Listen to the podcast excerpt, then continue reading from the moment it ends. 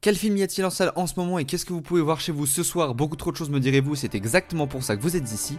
Bienvenue dans Bonne Séance et Bon Film.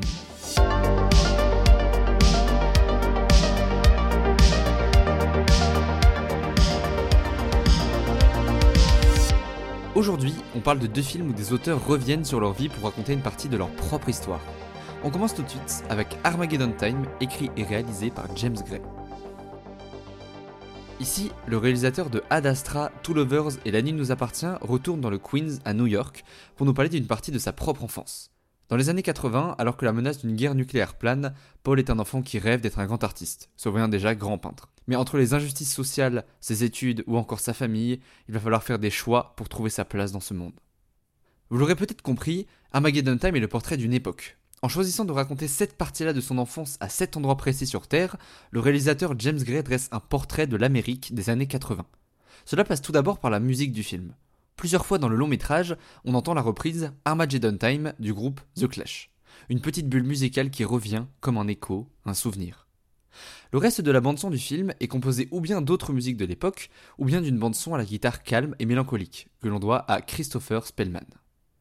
La photo du film évoque très joliment le passé, d'une part parce qu'elle ressemble techniquement à l'image d'un film des années 80, avec un grain, une texture et un aspect que l'on pourrait qualifier de rétro, bien que le long métrage soit intégralement tourné au numérique, je précise, et d'autre part parce que le film utilise une esthétique qu'on appelle le teal and orange. Cette esthétique, c'est l'utilisation de couleurs bleues et orangées très prononcées.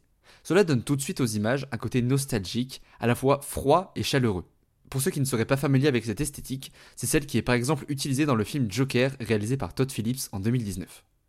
Mais si, comme je vous l'ai dit, le film dresse le portrait d'une Amérique d'il y a quelques décennies, comme on peut le voir rien qu'à son titre, James Gray a surtout voulu y raconter un souvenir personnel. On suit toute l'histoire à travers les yeux de Paul Graff, l'enfant qui symbolise le réalisateur. Et ce qui compte pour cet enfant, c'est sa famille, ses amis, son école et ses rêves.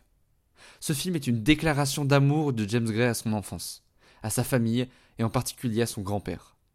Enfant, comme beaucoup d'entre nous, il était perdu. Il ne savait pas s'il devait se concentrer sur la réussite scolaire à tout prix, quitte à valider certaines injustices sociales, ou bien s'il devait tout abandonner pour vivre ses rêves. Son grand-père lui dit que dans tout ça, l'important c'est de rester soi-même, malgré les difficultés. Ne pas toujours accepter l'absurdité du monde. Tout faire pour rester dans ce qui nous semble bien, ce qui nous semble juste. Et si vous êtes un auditeur assidu de ce podcast, vous savez que c'est un sujet qui me touche tout particulièrement.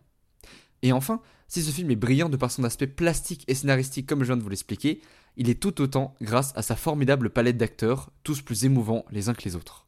Que ce soit Ryan Sell et Jaylin Webb qui jouent les deux enfants, Jeremy Strong, Anne Hathaway qui jouent les parents, ou Anthony Hopkins pour le grand-père, véritable Rolls-Royce de jeu et d'émotion. Bref, Armageddon Time c'est formidable et ça passe en ce moment au cinéma, je vous recommande fortement d'aller le voir. Il est maintenant l'heure de passer au second film de l'émission.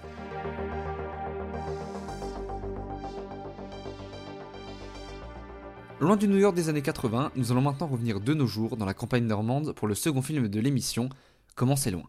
Sorti en 2015 et réalisé par Orelsan et Christophe Offenstein, Comment c'est loin est une sorte de relecture de l'histoire racontée par l'album des Casseurs Flotteurs, groupe de rap réunissant Orelsan et Gringe pour ceux qui vivraient vraiment dans une grotte. Contrairement au premier film de l'émission, celui-là n'est pas complètement autobiographique, dans le sens où on ne suit pas exactement le passé d'Aurélien Cotentin. En revanche, on voit la vision d'Orelsan de ce que c'est de grandir dans une ville moyenne en Normandie de ce que ça coûte de vouloir vraiment suivre ses rêves. Dans ce film, on suit donc l'histoire d'Aurel et Gringe, deux rappeurs n'arrivant pas à écrire leur premier album, procrastinant depuis de nombreuses années. Lassés de cette situation, leurs producteurs vont leur laisser 24 heures pour écrire un single, sinon quoi ils arrêtent de les financer. Soudainement obligés d'écrire, les deux chanteurs vont devoir se poser des questions sur ce qu'ils vivent. Entre la peur d'échouer, leur amitié infaillible ou encore le calme plat d'une petite ville normande, les deux rappeurs sont obligés d'écrire s'ils veulent vraiment continuer à vivre leurs rêves. Si vous aussi vous rêvez de faire de grandes choses mais que vous êtes souvent pris d'angoisse existentielle à cause de la peur de l'échec, ce film est sûrement fait pour vous. Je vais vous mettre en garde tout de suite, ce n'est pas forcément l'histoire la plus motivante du monde. Ce n'est pas un film du genre Come on, you can do it, you have the power in you, avec un gros américain qui fait de la muscu dans son appart à San Francisco.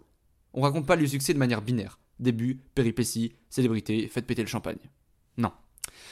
Ici, on raconte l'histoire du processus créatif. D'à quel point c'est difficile d'écrire, de raconter quelque chose. Et c'est selon moi quelque chose de justement bien plus intéressant. Est-ce que ce que j'écris va vraiment intéresser des gens? Est-ce que ça m'intéresse moi-même? Au fond, je sais que j'ai envie d'écrire, mais pourquoi? Le film aborde des sujets universels et honnêtement assez profonds, mais sans jamais être lourd. On y raconte, comme je vous l'ai dit, la peur de l'échec, le syndrome de l'imposteur et de la légitimité à écrire, le désir de créer et de suivre ses rêves, et le prix que cela coûte. Dans Comment c'est loin, on aborde tout ça de manière assez absurde, à travers deux grands ados un petit peu perdus dans la vie. Et je trouve que parfois, ça fait vraiment du bien. Un film comme celui-là, qui vient nous rappeler qu'on n'est pas tout seul à se poser ces questions. Bref, ce film est formidable et je vous encourage fortement à aller le voir, surtout si comme moi vous adorez l'univers d'Orelsan et des casseurs flotteurs. Voilà ce qui conclut la quatrième émission de Bonne Séance et Bon Film, j'espère que ça vous aura plu. Le podcast est toujours tout nouveau, donc n'hésitez pas à me donner un petit retour avec un commentaire sur Apple Podcast ou directement en mentionnant sur Twitter, at Henri Bréjon. Et si vous voulez aider à la diffusion, n'hésitez pas à mettre 5 étoiles sur Spotify ou Apple Podcast, ça m'aide vraiment. Moi je vous dis à la semaine prochaine, bonne séance et bon film